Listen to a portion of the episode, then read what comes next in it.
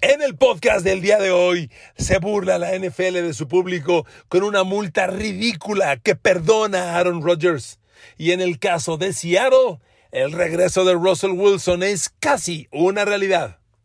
Queridos amigos, bienvenidos a mi podcast. Gracias por estar ahí en Spotify Podcast, en YouTube Podcast, Apple Podcast, Google Podcast, Amazon Music Podcast y todas las plataformas. ¿Qué le pareció el caso a Aaron Rodgers? ¡Pum! Carpetazo. Se callan y se acabó. Punto. ¿Se da cuenta que en todos lados pasa lo mismo? Parece que estuviéramos hablando de la Federación Mexicana de Fútbol o, de la CONADE o del gobierno. O sea, es la misma jalada en todos lados. A la NFL le urgían dos cosas. Uno, cerrar el caso. Dos, perdonar a Aaron Rodgers. Ya, le urgía. Amigos, así es. La, multa de 14.650 dólares a Aaron Rodgers, un tipo que en los últimos dos años ha cobrado sueldo por más de 50 millones de dólares, es una multa ridícula, ridícula. Y sobre todo, cuando está perfectamente evidenciado que Aaron Rodgers mintió. Y mentir en ninguna parte del mundo es bien visto. El que miente en una, miente en 20. El que miente por quedar bien, miente por robar.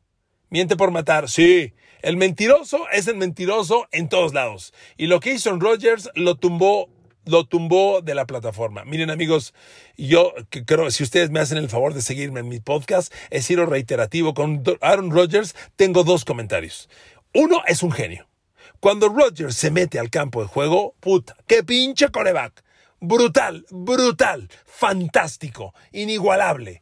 Eh, eh, su precisión de envío, lo que en inglés le llaman el ball placement, donde pone el balón, me parece que es la mejor de la NFL, la mejor. A la edad que tiene, la madurez, cómo maneja la presión. No, no, es un fenómeno. Esa es una cosa. Dos, como persona, debe ser el güey más complicado del mundo. Es de esos tipos que tú ves y dices, híjole, este güey, lo saludo y hay bronca. Hay gente así, hay gente muy conflictiva. Y lo que está pasando con Rogers le da fuerza a todos los rumores que escuchamos en el verano, ¿se acuerdan? Cuando ex compañeros de Rodgers, cuando el gerente general de Rodgers en Green Bay decían, este güey es bien complicado, este tipo es egoísta, este tipo solo piensa en él, este tipo no hace equipo. Igualito, confirmado. Lo que acaba de pasar con Rodgers y la mentira que nos dijo a todos, confirma que así es. Pero miren amigos, alguna vez también se los platicaba, disculpen la analogía, pero dicen por ahí que todos los genios de la historia de la humanidad, en lo personal, son tipos muy conflictivos, muy difíciles de tratar. Bueno, pues Aaron Rodgers es uno más de esos genios. Porque es un genio. Lo que hace con el balón, put, qué coreback. Ahora, amigos, mintió con algo muy grave. Porque si a esta altura, a esta altura, de la etapa COVID no nos queda claro en Green Bay, Wisconsin, en la Ciudad de México, en Chihuahua, en Yucatán, en Sinaloa, en Alemania, en Turquía, si no nos queda claro hoy, casi dos años después del COVID, que el pinche COVID mata, si no te queda claro, perdón, estás muy güey. Y Aaron Rodgers juega con eso. No se vacuna y no se cuida. Porque le voy a decir una cosa. ¿Qué pasa con los jugadores del NFL cuando acaba el partido? ¿Qué ve usted en la tele?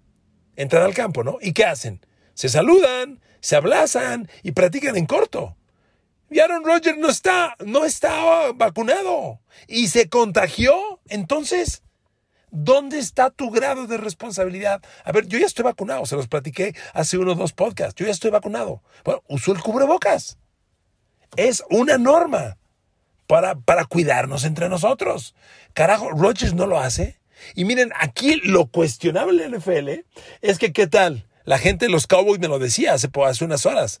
Decían, ¿cómo es posible que a CeeDee Lamb, por burlarse en esa jugada del, del corner de los Pats, lo hayan multado con más dinero que Aaron Rodgers, que mintió con lo del COVID? Ah, pues así es la NFL. Miren, déjenme contarles una cosa. Eh, este podcast que se los grabé hoy miércoles, ayer martes fui a visitar a mis padres rápidamente que gracias a Dios me viven. Mi papá tiene 92 años de edad y mi mamá 86. Estaba con mi papá, que pues, se está recuperando de una, de una fractura, está sentado, lleva semanas sentado. Siempre ha visto mucha tele en esta etapa de su vida y hoy más que nunca ve pura tele todo el día. y estaba viendo pues, un canal deportivo.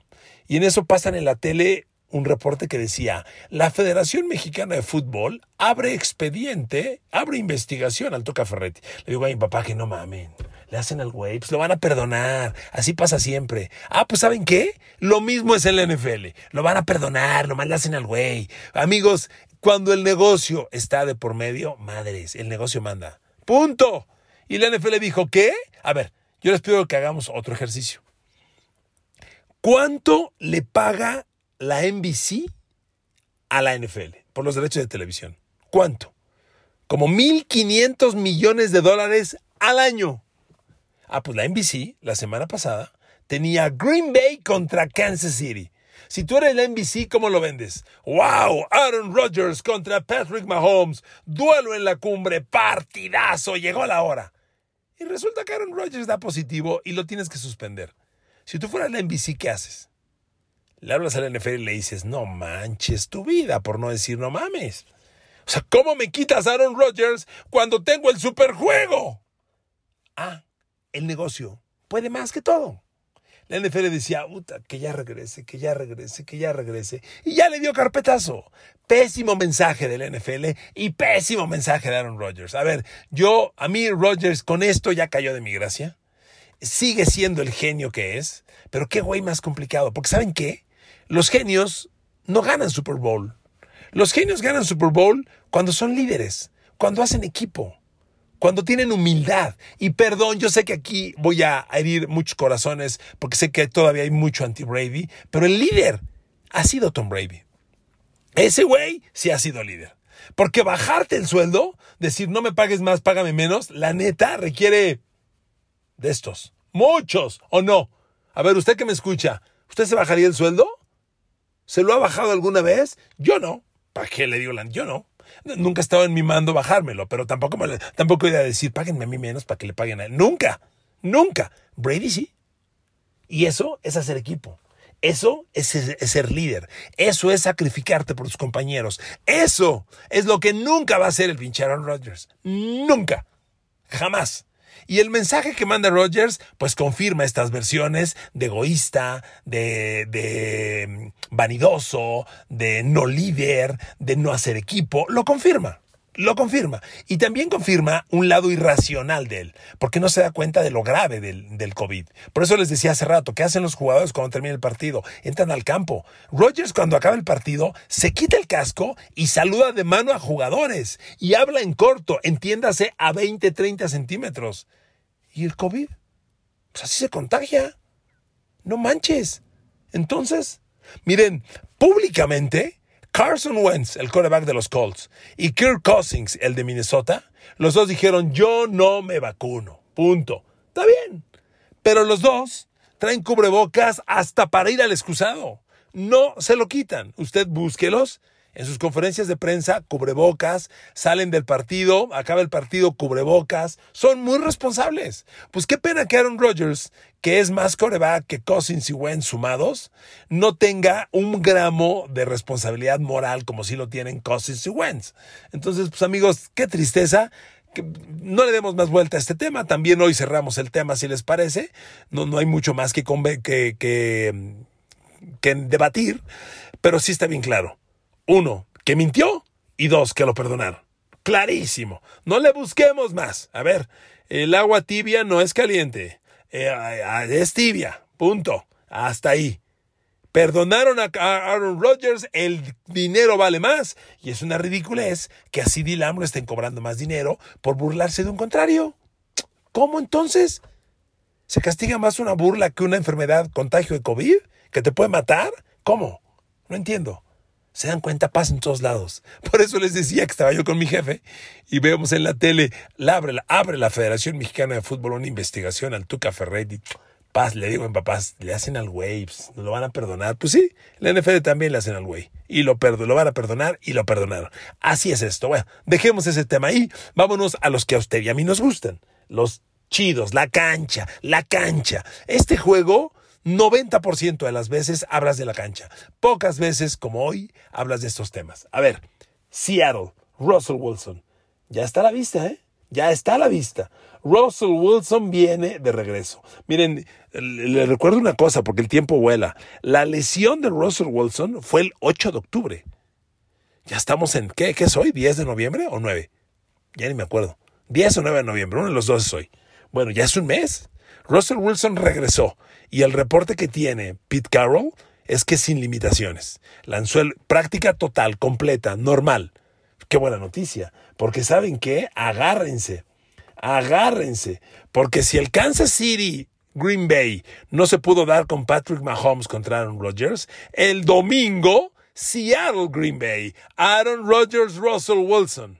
Fíjese nada más, en qué condiciones llegan los dos tan distintas. Un Russell Wilson que se fracturó un dedo eh, eh, al chocar con el casco rival, que tuvieron que operarlo, le injertaron un clavo, lo que ha pasado. Y son dos corebacks de Rodgers, pues acabamos de hablar su episodio. Y son dos corebacks, amigos, que hay un alto porcentaje de probabilidades que sean agentes libres en marzo, que cambien de equipo. Que cambie, y cambiando de equipo, todo puede pasar. Todo. Cualquier cosa. Miren, Seattle le queda chico a Russell Wilson. Green Bay no le queda chico a Aaron Rodgers, pero con todas estas broncas, ya Aaron Rodgers no lo soportan ni la gente de intendencia en Green Bay, ni el portero que le abre la puerta. Es un cuate intratable. Entonces, Rodgers, todo indica, va a dejar Green Bay.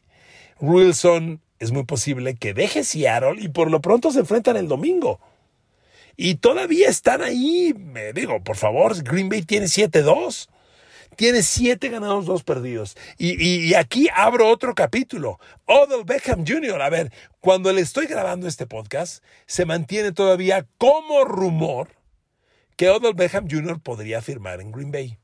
Se sabe, con este genio que tiene ESPN Estados Unidos, estado, porque es el que yo oigo, Adam Schefter, que es un, le llaman insider, es un genio, está mejor enterado que cualquiera, reportó que la lista de Odell Beckham Jr. son tres equipos.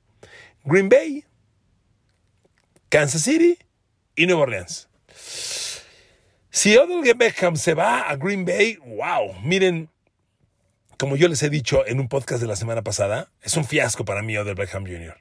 Pues es un fiasco porque sigue viviendo de la atrapada. Pero eso no quiere decir que el talento no esté ahí. O sea, el talento está ahí. Que no haya funcionado, que no haya operado, que no haya encajado, que no se haya entendido, es otra historia. El talento está ahí. Yo pongo a Odell Beckham Jr. con Randall Cobb, con Devante Adams, con Allen Lazar. Wow. Y obviamente los pases de Aaron Rodgers, agárrate. Si le falta a Green Bay otro receptor. Allen Lazar no es el receptor 2. Ni, ni Randall Cobb. Randall Cobb es el slot. El receptor 2 es el otro. Una ofensiva normalmente alinea dos receptores a extremo del campo, que son jugadores que van a atacar zonas profundas. Esos dos receptores profundos son tu receptor 1 y tu receptor 2.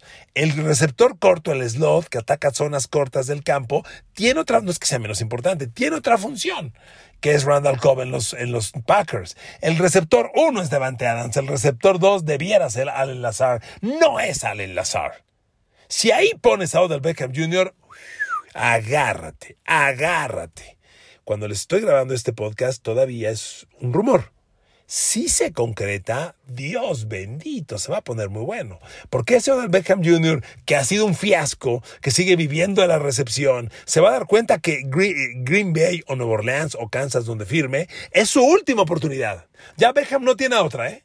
Ya surgió el fenómeno, la recepción una mano, wow, qué bueno es, las atrapa una mano, wow, ya no quiere estar en gigantes, ya se peleó con Eli Manning, va a salir, uy, llegó a Cleveland, uy, con Jarvis Landry, uy, qué pareja, uy, no funcionó, ya se va. El que viene es tu última oportunidad, Odell Beckham Jr. Y si es Green Bay, agárrate. Bueno, si es Kansas City también sería una gran renovación. Lo voy a ser sincero. Y repito, estoy grabando cuando no se ha confirmado. Yo creo que va a ser Kansas City, no Green Bay. ¿Sabe por qué? Porque veo a Kansas City desesperado. Se está cayendo el equipo, claramente. Se está cayendo, no, como dicen por ahí, se está cayendo, se está cayó. Se cayó Kansas City. Y necesita, ahí también no hay un receptor 2. Se los he dicho repetidamente en mis podcasts. A Nicole Herman le quedó grande esa chamba. Nicole Herman no ha impactado como se esperaba que iba a ser. Entonces el receptor 2 podría ser Odell Beckham, Tariq Hill, Odell Beckham y Travis Kelsey. Ay, mamá. Ay, mamá. ¿Por qué subes desestimo a Nueva Orleans? Porque Nueva Orleans, ante la lesión de James Winston, Nueva Orleans no pinta. A Michael Thomas iba a regresar, ya no regresó, ya está fuera todo el año. Odell Beckham sería el receptor uno ahí. Quién sabe qué pase. Yo no siento que sea un matrimonio con mucho futuro Odell Beckham y Nueva Orleans. Sí me gusta en Green Bay o en Kansas City, por las razones que les estoy explicando. Vamos a ver quién se concreta. Le vuelvo a decir, yo creo que va a ser Kansas City. Suenan tan fuerte Kansas como Green Bay. Vamos a esperar. Pero como le decía, el domingo Russell Wilson contra Patrick Mahomes. ¡Uh, qué pinche duelo! Perdóneme el francés, perdóneme. ¡Qué duelazo! Seattle necesita a Russell Wilson. Porque Seattle sin Russell Wilson, por Dios, es un zombie. No tiene alma, no tiene espíritu, no tiene nada. Hoy Seattle solo tiene a Russell Wilson, solamente. DK Metcalf es un buen receptor, sí, cuando el coreback es Russell Wilson, no con Gino Smith no con Gino Smith. Eh, el juego terrestre está funcionando eh, inexplicablemente bien. Eh, Carson, con todas sus lesiones, ahí está. Ya regresó Rashad Penny, ojalá funcionara. Es un equipo cortito en, talento individual, pero con Russell Wilson le sacas agua a las piedras. Y Russell Wilson viene de regreso. ¿Y saben por qué es una gran noticia, amigos? Porque esta NFL es la NFL por sus estrellas. Cuando a ver, mañana juega eh, jueves Ravens contra Miami. ¿Por qué le vas a prender a la tele? Para ver a Lamar Jackson. Hay que ver a Lamar Jackson. Es una maravilla. Por eso yo le digo Lamar, la maravilla Jackson. Es una joya ese chavo. Hay que verlo. Tú compras la NFL por sus estrellas. ¿Por qué ves la Champion? Pues por Messi, por Ronaldo, por las estrellas. Las estrellas te venden una liga y Russell Wilson es una brillantísima estrella de la NFL. Lo necesitamos en el campo, lo necesitamos rescatando y Russell Wilson va a llegar sin margen de error. Porque su equipo se está cayendo. Tres ganados, cinco perdidos. Seattle, por Dios. Ya no hay margen de error. No lo hay. Queda muy poco para escaparse y Seattle no puede perder un partido más. Vaya, lo va a perder. Debe perder los menos. Y este duelo crítico contra Aaron Rodgers, imagínense Seattle ganándole a Green Bay. Puta, es el repunte. Es el principio del repunte. Lo necesitan. Y más porque Russell Wilson, que ama profundamente a Seattle, sabe en sus interiores que es muy posible que sea su última temporada. Y tiene que hacer un esfuerzo por llegar, me parece, me parece inalcanzable decir que Seattle puede llegar al Super Bowl, se lo digo con toda honestidad. Pero bueno, llegar lo más lejos posible. Ser equipo de playoffs y competir contra quien sea. Eso, eso sí tiene que ocurrir. Me encantó el reporte de Pete Carroll. Dice, entrenó sin limitaciones, lanzó todo tipo de pases, movió al equipo titular y bueno, esa es una, es una gran, grandísima noticia porque le decía a Chris Carson que viene de lesiones, también está regresando y si Seattle tiene a Russell Wilson, a DK Metcalf, a T.Y. Hilton, a Chris Carson, a Rashad Penny, pues es el equipo completo. Es el arsenal titular completo para encarar a Aaron Rodgers. Y va a ser un juego, ¡oh, su madre! De altísimo nivel. Ojalá se dé. Amigos, no me gustó lo de Aaron Rodgers. Me pareció una burla del NFL. Ni modo.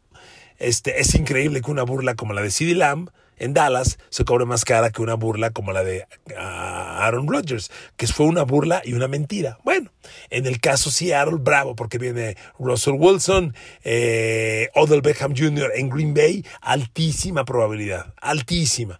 Yo le digo, a mí algo me dice que va a ser Kansas City. Aguardemos. Aguardemos, uno nunca sabe, puede ser Green Bay en cualquiera de los dos escenarios, sería fantástico. Y estoy seguro que el chavo, que no es tonto, que es muy inteligente y que tiene un tremendo talento físico, se va a dar cuenta que es su última oportunidad y va a salir a dar todo para demostrar que sí es el talento y el jugador excepcional que la gente ha dicho. En los próximos minutos son fundamentales para conocer el destino final de OBJ, pero según los que saben que es Adam Schefter, la lista se redujo a tres y son Nueva Orleans, Green Bay y Kansas City, ¿de acuerdo? Queridos amigos, les agradezco mucho su atención a este podcast, los quiero mucho, besos y abrazos a todos y a todas, no se quiten el cubrebocas, no le hagan como Aaron Rodgers, sigamos siendo responsables y nos oímos pronto. Que Dios los bendiga, gracias.